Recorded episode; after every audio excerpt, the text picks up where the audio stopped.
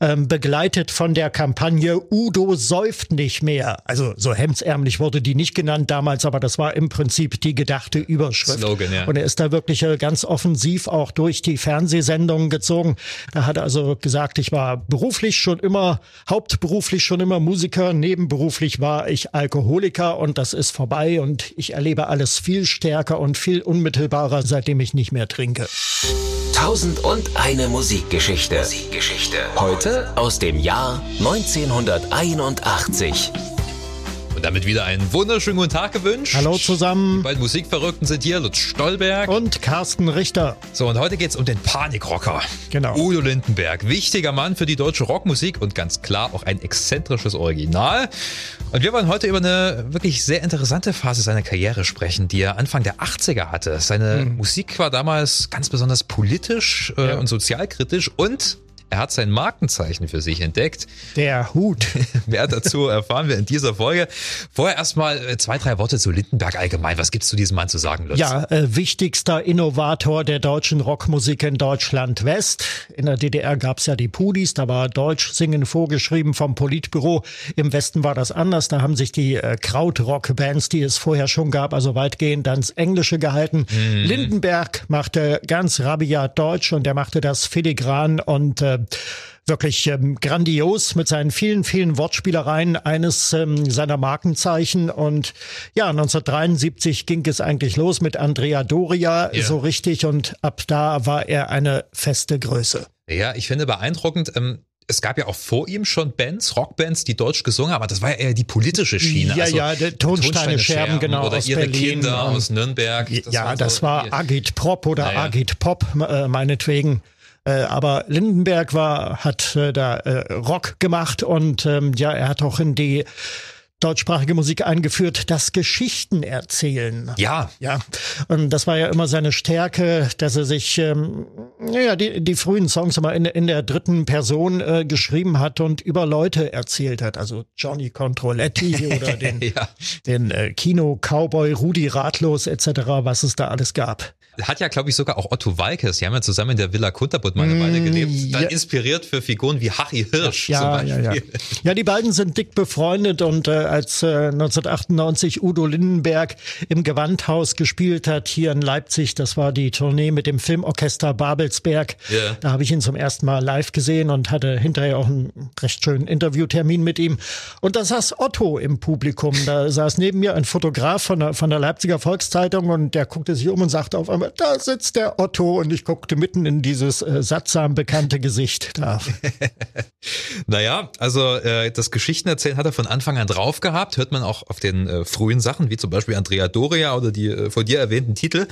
Ähm, es gab auch immer mal so ein paar sozialkritische und politische Songs, aber ja, so einen natürlich. richtigen Wandel ähm, hat er dann Anfang der 80er durchgemacht. Das war mit Utopia, genau. Dieses Album Erscheinungstermin 13. April 81 ähm, begleitet von der Kampagne Udo säuft nicht mehr. Also so hemdsärmlich wurde die nicht genannt damals, aber das war im Prinzip die gedachte Überschrift. Slogan, ja. Und er ist da wirklich äh, ganz offensiv auch durch die Fernsehsendungen gezogen. Erinnere mich an den Auftritt in der ZDF Music Box mit Desiree Nosbusch. Da hat er also gesagt, ich war beruflich schon immer, hauptberuflich schon immer Musiker, nebenberuflich war ich Alkoholiker und das ist vorbei und ich erlebe alles viel stärker und viel unmittelbarer, seitdem ich nicht mehr trinke er ist ja dann, um so ein paar neue Eindrücke und Inspirationen zu sammeln, für eine Weile nach New York gegangen, oder? Genau, also ein Teil der Titel wurde auf den Bahamas in äh, Nassau eingespielt, aber wegen schlechter Technik, da fiel öfters mal der Strom aus, äh, konnten manche Titel nicht verwendet werden. Okay. Die hat man dann in New York neu eingespielt und äh, überhaupt, um sich erstmal inspirieren zu lassen, hat Udo mehrere Wochen in New York gelebt. Unter anderem hat er sich da auf der Madison Avenue in einer Boutique dann diesen schicken Hut gekauft, der Marke Open Road, der yeah. bis heute sein Markenzeichen ist. Und dann, ja, dann wurde Musik gemacht halt in New York und äh, ich glaube, dieses weltstädtisches Flair, das macht die Platte auch so gut. Das, ja. das äh, kommt in, in der Musik auch zum Ausdruck. Ich glaube, da ähm, hört man auch sehr viel von diesen ähm, spät 70er, früh 80er Vibes, die damals einfach in New York vorherrschten. Ja, ja, das, ja. War, das war die Zeit, als Punkrock noch ein Ding war. Es genau. gab viele New Wave Bands, es gab das CBGBs, diesen legendären mhm. Musikschuppen. Äh, Nina Hagen hat ja auch ungefähr in der gleichen Zeit dort in New York gelebt und äh, ja, genau. Äh, äh, Musik gemacht. New York City ist die heißeste Stadt. Man hört es auch auf der Platte. Der Sound klingt wirklich mehr nach Straße. Er ist rauer. Ja, das ist richtig. Nicht zuletzt auch dank des Produzenten oder des Co-Produzenten äh, Dave King. Das ist ein Amerikaner, der allerdings schon sehr lange in Deutschland lebt. Ähm, er hat mit Maffei gearbeitet als Produzent. Er ist auch Bassist und hat ähm, ja in einer Jazz-Rock-Band gespielt. Embryo heißt die, also auch ein sehr erfahrener Musiker, mhm. damals 27 Jahre jung, als er mit Lindenberg diese Platte produziert hat. Gucken wir uns mal die äh, besonders brisanten Titel an. Da hätten wir gleich den Opener Straßenfieber. Da ist ja auch schon äh, ja sehr derber Text. Ja. Das war der Aufreger, ähm, auch damals wunderbarer Auftritt in der Sendung Scheibenwischer mit Dieter Hildebrand, ja. die Kabarettsendung. Okay. Die hatte damals immer einen musikalischen Gast, da war Konstantin Wecker, war mal da, Dudes-Freund von Hildebrand und eben halt Udo Lindenberg. Er kam ganz cool damals äh, auf Rollerblades da ins Studio gerollt mit der Platte unterm Arm und mit seinem Schlapphut. Genau, und dann hat er Straßenfieber gesungen und das war auch der äh, Anlass, weshalb sich der bayerische Rundfunk aus der Übertragung dann in der ARD ausgeblendet hat. Der Song war einfach zu revolutionär. In den Straßen steigt das Fieber und was verordnen Sie? Schwere Knüppeltherapie gegen leichte Krawallerie. Das war Stein des Anstoßes, genau. Es geht um die Befindlichkeit äh, westdeutscher Jugendlicher. Damals, ich bin bei diesem Lied immer geneigt, eine Parallele äh, zu ziehen äh, zu Verlorene Kinder von Silly. Später, die dieses Gefühl ähm, ja auf die ostdeutschen Jugendlichen gemünzt haben und äh, fast ähnlich beschrieben haben, in zum Teil auch ähnlichem Vokabular. Yeah. Ähm, bei Lindenberg heißt es, Gräber aus Stahl und Beton, in denen sie wohnen. Man kann nicht leben in solchen Kältezonen. Bei Silly heißt es, der Wohnblock liegt im Park wie ein böses Tier. Ja. Ja, und dann der Rekorder macht für sie die Dämmerung lang. Bei Lindenberg heißt es, so laut es geht, hören Sie Punk und ACDC. Ein bisschen Wärme holen Sie sich aus Fusel und Chemie und wieder spüren Sie, yeah. in den Straßen steigt das Fieber. Es ist interessant, dass du diese Parallele ziehst, weil ich, ich hatte eher eine Parallele zu älterer Musik gezogen. Ja. Also Tonsteine Scherben, äh, sowas mit Rauchhaus-Song, wo ja auch okay. diese Wohnungsthematik besungen wurde. Und dann natürlich ähm, äh, äh, Street Fighting Man von den Stones. Ja, wobei ich diese Parallele nicht sehe, ehrlich gesagt. Aber Street Fighting Man, da haben wir die große Rolling Stones Pose und ähm, ja, eine eindeutige Absage. Was kann ein armer Junge schon weiter tun, als in einer Rock'n'Roll Band zu spielen? Da wird also die äh, Revolution eigentlich zu den Akten gelegt bei den Stones. Okay, aber bei Lindenberg muss ich ehrlich sagen, finde ich es auch nicht sonst wie ähm, optimistisch. Es, es, es schwingt eine gewisse Resignation mit. Ja, das auf jeden Fall. Noch stärker ähm, beim Song Grand Finale. Ja, da haben wir dann Udos Verbindung zur Friedensbewegung. Yeah. Auch damals, die ja Anfang der 80er mobil machte gegen den NATO-Nachrüstungsbeschluss oder NATO-Doppelbeschluss, also verhandeln und nachrüsten.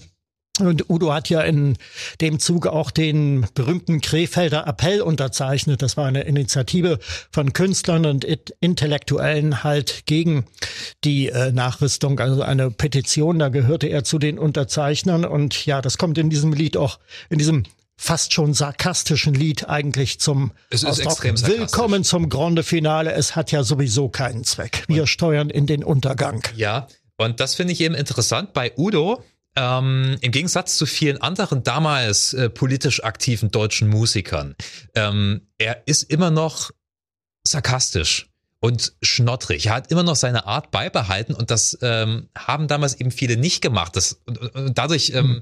hast du eben nicht so aufdringlich diesen mahnenden Zeigefinger, was ja. mich oft auch ein bisschen stört an dieser 80er Jahre, na, ich will schon fast sagen Weltverbesserer äh, Polit-Rockmusik. Wenn wir zum Beispiel an Wolf Mahn denken, gut, das war dann mhm. schon wieder ein paar Jahre später, aber so, so, so ein naives Dahingesinge. Äh, ja, Georg Danzer, Frieden zum Beispiel. Gebt uns endlich Frieden, ja. Frieden für die Welt. Wir wollen nichts als Frieden. So kann man keine Politik Politik machen. Ja, da ist bei Udo schon ein bisschen mehr Kampf angesagt. Ja, genau. Und das kommt auch zum Tragen in dem Song Affenstern, auch einer der Pfeiler mhm. dieser Platte. Da besingt er also, wie Außerirdische auf die Erde kommen und dieses ganze Affentheater erleben, dieses Politaffentheater. Sich kaputt lachen. Politiker ja. und Staatsmänner bekommen ihr, ihr Fett weg und es gibt sogar eine Zeile, die bunte Tante da, Carola Wojtyla, die nehmen wir auch noch mit und natürlich auch Herrn Schmidt. Das war also der Bundeskanzler. Carola Wojtyla war der Papst. Ähm, Lindenberg hat das da Lied damals mit dem Panikorchester in der Sendung auf Los geht's los mit Joachim Fuchsberger äh, gesungen und das war also noch vorwetten das die größte Samstagabendshow im deutschen Fernsehen und ähm, soweit ich mich erinnere, gab es da auch keinen Aufschrei der Empörung. Das wäre heute vielleicht ein bisschen anders gewesen. Also diese ja. etwas despektierliche Zeile über den Papst. Also das war schon ähm, ziemlich derb. Ähm, die einführsamste Zeile, was äh, politisches und soziales Befinden betrifft, die habe ich im letzten Song gefunden, No Future. Ja. Das ist eine ganz sanfte Piano-Ballade, mhm. wo er die New Future-Generation äh, besingt. Äh, äh, zum Beispiel mit der Zeile, das Schlimmste ist, ich kann dich fast verstehen, doch ich möchte deinen Weg nicht gehen. Ja, genau. Finde ich ganz stark. Ja, No Future angelehnt an die Punk-Bewegung äh, natürlich. Genau, er beschreibt das sehr gut, ähm, verweist aber auch darauf, dass es immer noch einen anderen Weg gibt und dass man ja auch trotzdem ja leben soll. Mhm. Ganz wichtiges Stück auf der Platte auch Ali. Ali ist ein Türkenjunge, ja. heißt es äh, sinngemäß, dem man immer das äh, Gefühl gibt, er müsste sich überall dafür entschuldigen, dass er geboren wurde. Ausländerfeindlichkeit, Fremdenfeindlichkeit, ein Thema, das bis heute brisant ist. Ja, und ich finde, der Song hat auch einen ganz, ganz coolen Groove. Ja. Orientiert sich so leicht an orientalischen ja, Melodien, mhm. orientalischer Rhythmik. Es hat was. Es, es schwingt noch so ein bisschen New Wave mit. Ich, ich äh, habe das noch nicht ganz entziffern können, wie das gespielt wird. Das ist wohl ein E-Piano oder ein Synthesizer mhm. oder so. Ähm, Finde ich musikalisch den beeindruckendsten Song. Also noch beeindruckender ja. als ähm, die, die, die ganzen Rocktitel. Ja. Ähm, Mal abgesehen von äh, sehr viel Politik, haben wir natürlich wieder die äh, obligatorischen Littenberg-Geschichten, wo er dann einfach mal äh, zum Beispiel bei mit dem Sakko nach Monaco ja, einfach mal losfantasiert. Ganz toller Titel auch, und weil du schon angesprochen hast, Synthesizer, die kamen ja auch äh, zum ersten Mal in größerem Umfang zum Einsatz auf dieser Platte. Das war vorher bei Lindenberg nicht unbedingt typisch.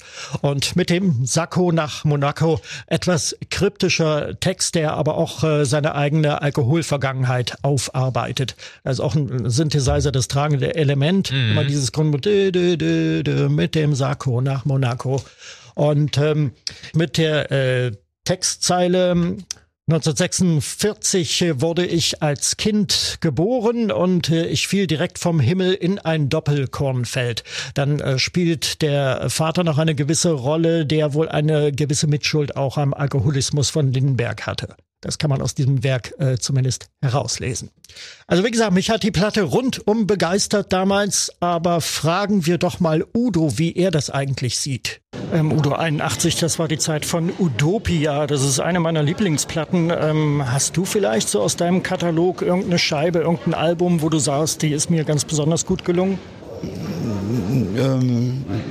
Hermine und Gustav sind so zwei sehr, sehr besondere Platten, die mir sehr am Herzen liegen. Da ging es um die Story meiner Eltern, so eine fiktive Reise meiner Mutter ins Berlin der späten 20er Jahre. Und Anfang der 30er Jahre war es äh, die Kultur und die Literatur und die Songs der, der großen, der großen Künstler, die, die dann äh, vor dem Naziterror flüchten mussten. Und, und entdeckt diese Songs wieder und so. Und ich an ihrer Seite, Hermine, diese Platte. Ne? Kurt Bois und so. Also, das war sehr spannend. Das war jetzt nicht so für so ein Riesenpublikum, mehr so ein bisschen was Spezielles. Aber die ganzen Hammer-Dinger, die, die finde ich natürlich auch toll. Utopia und Sakuna Monaco und so, das sind sehr lustige Sachen, die ich auch selber immer noch sehr, sehr gerne höre. Und dann war für uns eine ganz wichtige Platte natürlich Stark wie zwei. 2008, also nach einer längeren Zeit des nicht so sicher Seins, wo, wo geht es so weiter und nach, nach, einer neuen Selbstfindung oder so, meine Rolle auch auf der Bühne, so als jeder ein bisschen älter. Also, dann Stacki 2, da haben wir das hingekriegt und jetzt ist alles klar, jetzt kommen junge Leute dahin, ne, die kleinen Kinder ziehen ihre Omas mit in die Stadien und sagen, Oma, da musst du sehen, zieh die Reizwäsche an, es geht ab wie ein Zäpfchen. Ne? Ja. Tja, Udo Lindenberg 2015 äh, im Kurhaus Baden-Baden und ich war damals äh, hoch erfreut, dass er sich an Utopia noch genau erinnert. Auf seine unverkennbare Art. Ähm In Zusammenhang mit Udo Lindenberg fällt ja auf der Begriff Rock-Chansonnier. Äh, der Geschichtenerzähler. Und ich glaube, das hört man sehr, sehr gut auf der Platte. Ja, er ist ja wirklich äh, ähm, am besten, wenn er eine Story erzählt. Ja, es äh, bietet dir ja die Möglichkeit, ganz, ganz viele verschiedene Themen anzusprechen. Ja, Sexualität ist natürlich auch ein großes Thema auf der Platte. Es kommen ja sogar dann auch so ein paar bisexuelle Tendenzen bei Johnny Gigolo mit drüber. Darf man auch nicht genau, vergessen. Äh, bei Johnny Gigolo und gegen die Strömung, da kommt das auch. Das war also bahnbrechend damals Lieder über lesbische Liebe oder über Schwule mhm. und ähm, das war Neuland damals. Und man darf ja nicht vergessen, der, der Schwulenparagraph, ähm, der war ja damals gerade aufgehoben worden, also noch unter der Regierung von Willy Brandt. Und, äh, aber es lag nur wenige Jahre zurück. Udos Live-Shows. Die waren ja. ja. damals sicherlich auch schon so bunt und exaltiert, äh, wie man sie heute kennt, oder? Das kann man wohl sagen. Das war Rocktheater in feinster Perfektion. Ähm, da wurden Shows auch regelmäßig im Fernsehen gezeigt, damals noch, wenn Lindbergh eine neue Tournee machte, dann lief irgendwann eine Konzertaufzeichnung davon. Und ähm, ja, er hat äh, viele, viele Kleindarsteller hat er gehabt, die ähm, also diese Personen, die er besang, auf der Bühne verkörpert haben und yeah. zum Teil auch mit Sprechrollen und seinen Gesang dann eben da eingebunden. Und ähm, so war das hier halt also auch mit dem Panikorchester auf Tour ja. damals. Die Tour zum Album, die begann recht spät, weil es ist ja im April rausgekommen und erst im November ging es eigentlich los mit ja. den Konzerten. 27 Konzerte am Stück und äh, wenn man sich den Tourplan anguckt, da gab es bloß einen freien Tag dazwischen. Ansonsten hat Udo und mit seiner Band jeden Tag auf der Bühne gestanden. Er hat ordentlich geackert. Das ist ein Arbeitstier. Ja. Da kann man ihm nichts vorwerfen. Und ich finde interessant, dass du gerade eben äh, den Begriff Musiktheater ins Spiel gebracht hast, weil ich glaube, das ist ganz, ganz wichtig, um Lindenberg zu verstehen. Ich habe es ja gerade eben schon gesagt. Udo, der Rockchansonnier, der Geschichtenerzähler. Und da ist der Schritt zum Musiktheater nicht mehr weit. Und das war immer der große Unterschied zu anderen Rockbands. Bei Udo stand das Erzählerische wesentlich mehr im Vordergrund. Und ähm, dadurch bekommt seine Musik auch so eine ganz eigentümliche Note. Also ich habe manchmal das Gefühl, seine Songs äh, sind eigentlich äh, amerikanische Rockmusical-Lieder, die er eingedeutscht hat. Sind sie natürlich nicht, ich weiß, aber für mich klingt das oft so. Ja? Es, es, es erinnert mich wirklich richtig sehr an Musiktheater. Äh, das Einzige, was ich äh, bei Udo manchmal störend finde, ist, ähm, es geht sprachlich nicht immer gut auf, weil äh, die deutsche Sprache eignet sich meiner Meinung nach nur bedingt für Rockmusik. Es liegt einfach an den Wörtern. Wir haben sehr sperrige Wörter. Wir haben viele Verben, die auf en enden. Und vor allem, wenn du die so lang ziehst oder am Versende singst, ja, und ich sag dir, wir bleiben, dann klingt das meistens nicht gut. Ja, das klingt irgendwie so, nur so halb gelungen. Und einige Udo-Songs äh, haben für mich tatsächlich diese Anmutung. Ja, das stimmt. Und wenn er sagte, das war doch klar und so, da denke ich mir, ah, nee. Ja, das sind allgemeine Plätze natürlich, ne?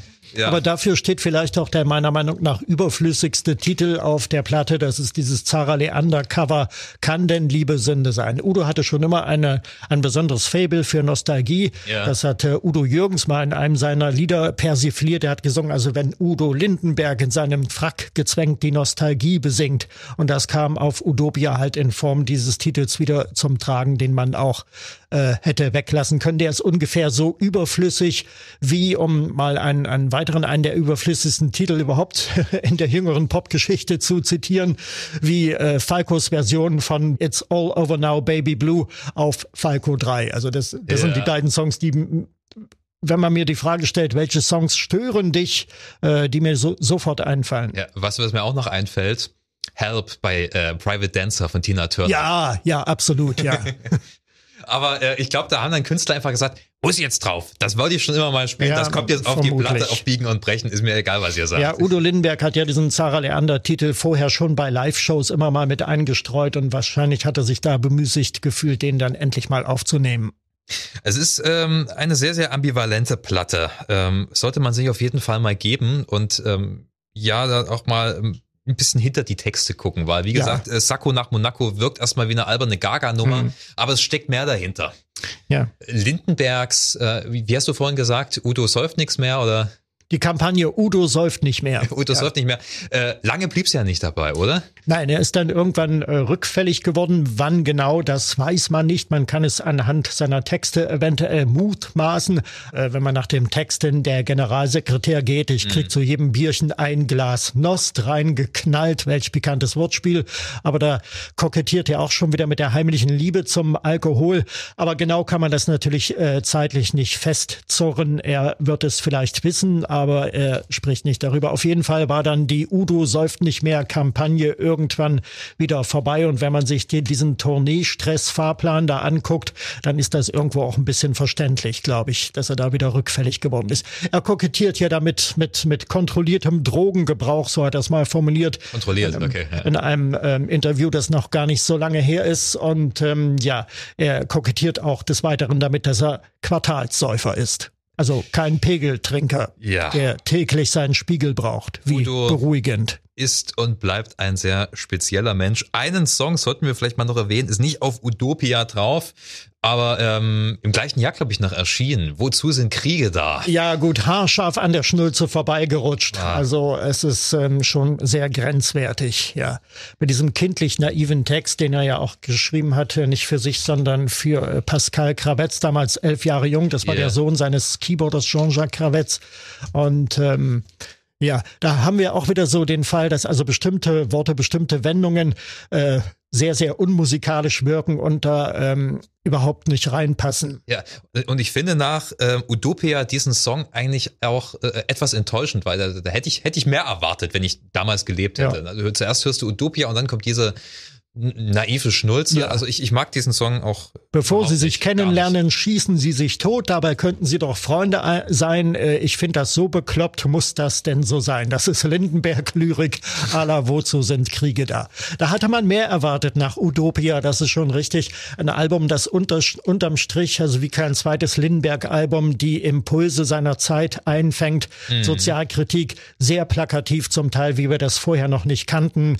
Da hat sich Udos Sitzer Kritik immer in einzelnen Geschichten verstrickt, aber hier eben ganz plakativ und eben halt die Impulse der Friedensbewegung. Das sind schöne Schlussworte, lieber Lutz. Hab vielen Dank für deine Expertise, wie immer.